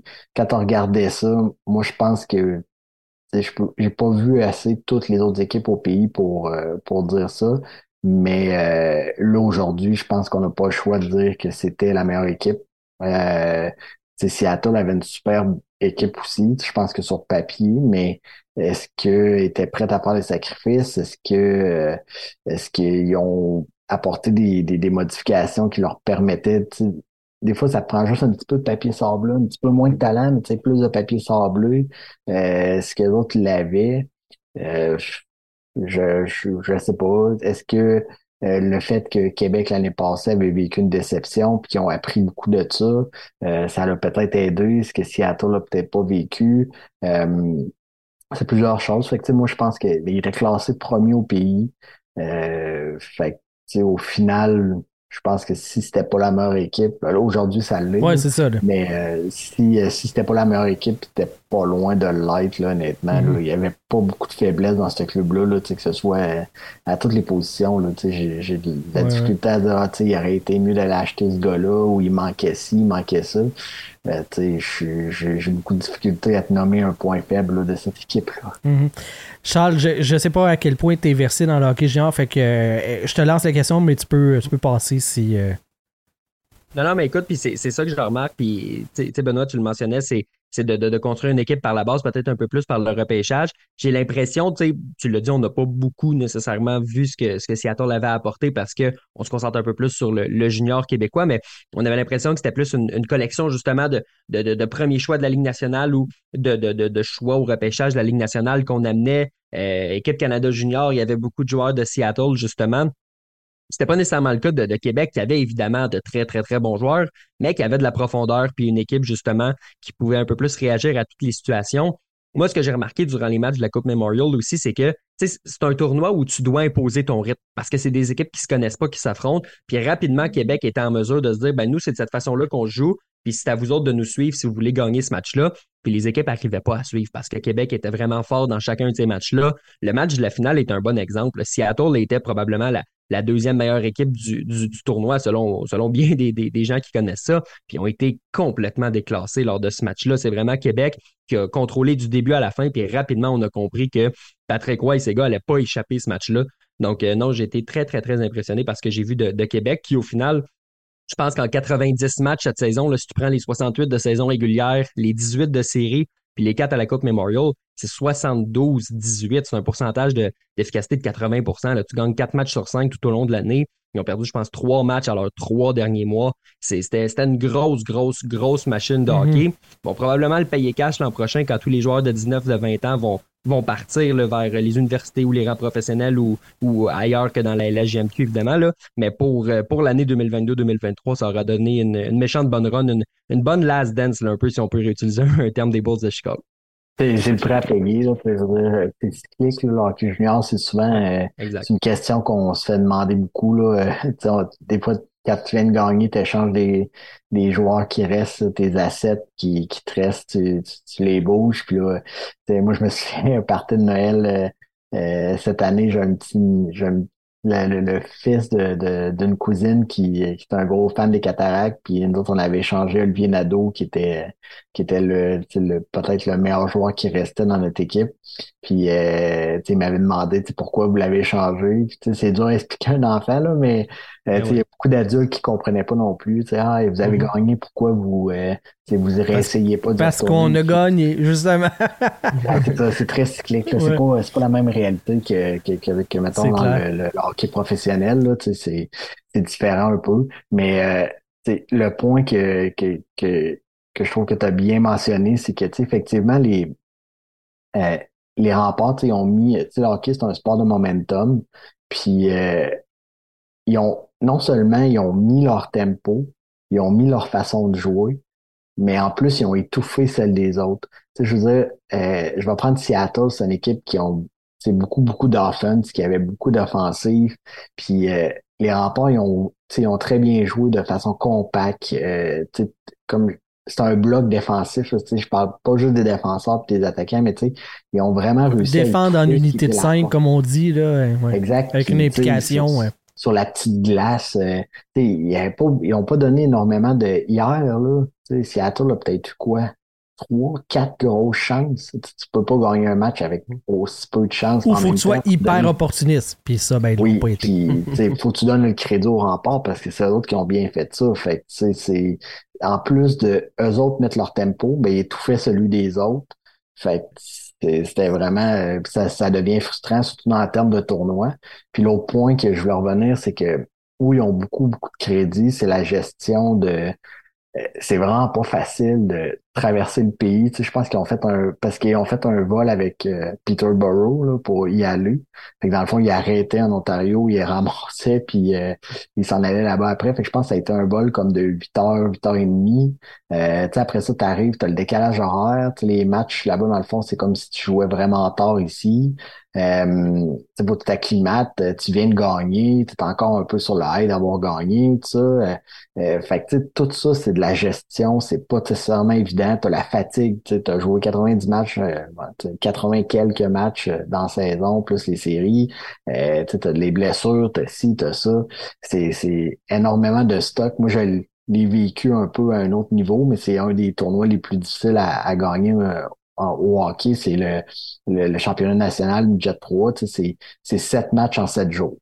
Euh, puis le monde me dit Ouais, mais tu il y a des équipes qui viennent pas de si loin, ben il y a des équipes qui viennent de, de Saskatoon ou euh, de partout, là, parce que dans le fond, c'est les les six euh, les six champions de partout au Canada. Fait que c'était pareil. Là, tu veux dire, il y a des équipes qui avaient, qui avaient voyagé. Nous on a pogné la première équipe qui arrivait de l'Ouest. Euh, on les a pognés le, le lundi. Puis c'est pas les mêmes budgets que, que, que d'autres niveaux. Là, fait que tu sais, ils sont pas arrivés. Ils sont pas arrivés euh, en jet? Non, c'est ça. Ils sont pas arrivés. Ben oui, ils sont arrivés parce que dans le fond, c'est, c'est fourni par euh, Hockey Canada. Là. C'est, c'est payé, l'avion est payé par Hockey Canada.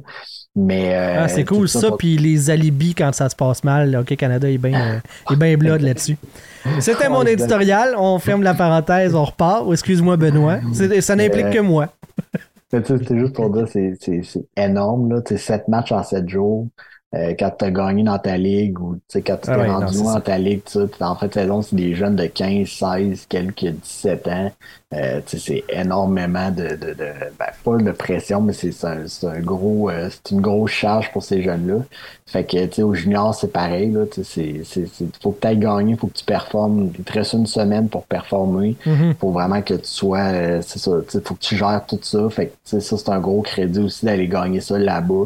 Euh, moi, je leur lève mon chapeau. Là, je le cacherai pas. Là, ça, euh, moi, je suis à Québec, c'est pas, euh, je suis pas une équipe concurrente, fait que c'est pas, euh, pas mon équipe préférée, mais sais, j'ai pas le choix de. Puis je suis content que ça reste aussi dans que la coupe reste dans la ligue, dans mhm. la GMQ, fait que. Mais tu sais, je leur lève, sais, j'ai des amis dans l'organisation tout aussi, puis tu sais, ils ont tout, ils ont tout le mérite là. Présentement, là, ils peuvent fêter, c'est à eux autres pour un an, fait que. Ouais. on dit que c'est dans les grandes occasions que les grands joueurs se lèvent. La Coupe Memorial, c'est un gros stage pour se faire valoir. Tu es contre les meilleures équipes au pays, quoique Hockey Junior oblige, c'est pas tous des gars qui vont passer au prochain niveau. Est-ce qu'il y a un ou deux gars qui ont amélioré leur rang de sélection peut-être au repêchage ou qui sont des 20 ans qui sont peut-être euh, magasinés un contrat euh, pro pour la prochaine étape qui en aurait peut-être pas eu sans ça? Est-ce qu'il y a des noms comme ça à surveiller pour la suite des choses, euh, Benoît? Ben pour Québec, je pense que le plus gros nom, c'est William Rousseau. Je pense que, euh, en tout cas, j'ose espérer qu'il a, a, ouvert des yeux là, si les gens ne le connaissaient pas encore. Moi, je pense que je pense qu'il était encore plus dominant l'année passée en série, mais à Coupe moment-là, il a été très, très bon. Puis, tu sais, c'est ça, il a tellement été bon l'année passée en série que je pense qu'on s'attendait à, comme euh, quasi l'excellence euh, parfaite là, cette année. Mais tu il a été très, très bon aussi. Mais tu il, il est très calme. Moi, je pense qu'il s'est acheté au moins un, un try-out avec une équipe euh, de la nationale. Ou sinon, je serais pas surpris que mettons les Canadiens en fin de draft, euh, le, un peu comme ils ont fait avec Harvey Pinard, comme ils sont allés souvent chercher des gars en fin de draft du Québec, peut-être un petit peu plus vieux aussi. Euh, c'est Simono, je pense que c'était ça aussi. Euh, je serais pas surpris qu'il fasse la même chose avec euh, avec Rousseau, mais sinon, je pense qu'il y a une équipe qui va peut-être essayer euh, pour lui. Sinon, il est déjà repêché, mais je pense que James Malatesta a, montré comment il était clutch aussi. je pense qu'il va pas probablement réussir. Moi, je pense qu'il va réussir à se rendre jusqu'à la nationale. mais lui appartient déjà à Columbus. Je pense juste que il a, il a démontré qu'est-ce qu'il pouvait donner dans des moments opportuns, puis euh, quand ça comptait vraiment. Euh, puis les autres sont allés chercher les contrats. Là, je pensais à Robida, je pensais à Komarov. Euh, ils ont tous réussi à aller se dénicher des contrats. Fait euh, puis les autres, sont, la plupart sont, sont, ils étaient déjà signés auparavant. pour les autres équipes, je pourrais pas dire. Mais pour ce qui est des remparts, c'est ça. C'était une équipe très, très vieille. Là. il y avait pas beaucoup. Ouais, ben c'est ça. Là il n'y avait pas beaucoup de gars qui restaient libres. Qui, euh, est-ce que Théo Rochette pourrait avoir un autre tryout? L'année passée, je pense qu'il était à la Philadelphie, si je me trompe pas. Est-ce qu'il pourrait en avoir un autre? Probablement? Euh, sinon, euh, peut-être des des fois des essais même dans la Ligue américaine, là, des gars comme P.O. Roy, euh, Cassim Godet sont encore un peu un peu plus jeunes. Cassim Godet, il lui reste encore une saison au niveau junior, mais est-ce que ces gars-là pourraient euh, attirer? Je suis pas persuadé parce que c'est quand même une c'est quand même difficile, là, mais euh, c'est ça. Je pense que les le gros nom, ce serait William Rousseau. Je pense qu'il va réussir à. Toi, Charles, t'avais-tu d'autres noms ou euh, ça faisait le tour? Non, écoute-moi vraiment, c'est euh, le nom qui est ressorti, c'est vraiment William Rousseau là, que j'ai trouvé super impressionnant devant le filet. Euh, ça doit aider aussi, je, je sais qu'il n'est pas entraîneur de gardien, qui est entraîneur, mais ça doit aider à avoir un Patrick Roy aussi dans, ton coin. Là. Je peux pas croire qu'ils n'ont pas eu quelques, petites conversations sur, sur euh, des matchs d'importance comme ça. Mais euh, non, le, le, le, calme qui dégageait devant le filet, le, les prestations tout au cours euh, des, des séries quand l'enjeu est important. Il n'y a pas un enjeu plus important dans le junior qu'un match de la, Coupe Memorial comme ça, d'aller chercher un jeu blanc derrière une équipe qui a, qui a, qui a bien joué à une tête 5, évidemment, vous l'avez dit les boys, mais qui est super bien. sais lui, personnellement, il a bien paru aussi, il a fait les bons arrêts au bon moment. Donc, euh, euh, non, je serais pas étonné justement qu'il y, ait un essai comme ça. Écoute, si jamais Patrick Roy se ramasse à Ottawa, peut-être qu'il pourrait avoir un, essai au, sein de l'organisation, mais vraiment, j'ai, je pense qu'il y a, plus que les gens de Québec qui ont remarqué ce que, ce, gars-là a réussi à faire. Puis tant mieux si ça peut lui ouvrir les portes du, hockey professionnel pour la suite des choses. Génial. Un gros merci les boys d'être venus sur le show cette semaine. C'est très apprécié. Benoît Bélanger, euh, dépisteur pour les cataractes de Shawinigan et dépisteur chef pour, je m'excuse, j'ai oublié L'Everest de la Côte du Sud, c'est mon mani. Mon mani, bon. Et Charles-Alexis Brisebois, qui est, on va dire, rédacteur en chef du dans les coulisses.com. Oui. Parfait. Exactement. Donc, euh, dans les j'ai pas besoin de présenter dans les coulisses. je pense que système le hockey, c'est connu au Québec, il n'y a pas de trouble. Euh, je rappelle que les gens de Mémorable Authentique nous offrent, comme à chaque mois, un prix pour nos membres Patreon. Ça, c'est les gens qui payent pour avoir accès à du contenu exclusif qui nous encourage. Ce mois-ci, c'est une photo encadrée et signée de Raphaël Harvey Pinard. Euh, une belle photo 8, 8 par 10, là, encadrée, toute prête à accrocher sur ton mur. Donc, si tu collectionnes les trucs du Canadien de Montréal, c'est pour toi. Un gros merci à tous nos membres Patreon, patreon.com baroblique la pour devenir membre. Euh, normalement, je fais la liste, mais comme les, mes garnements habituels sont pas là, on va skipper. Ils se reconnaissent. Un gros merci les patrons euh, pour euh, vos, encouragements. C'était vais gagner ton animateur et je vous dis à la prochaine pour un autre épisode de la POC. Bye bye tout le monde!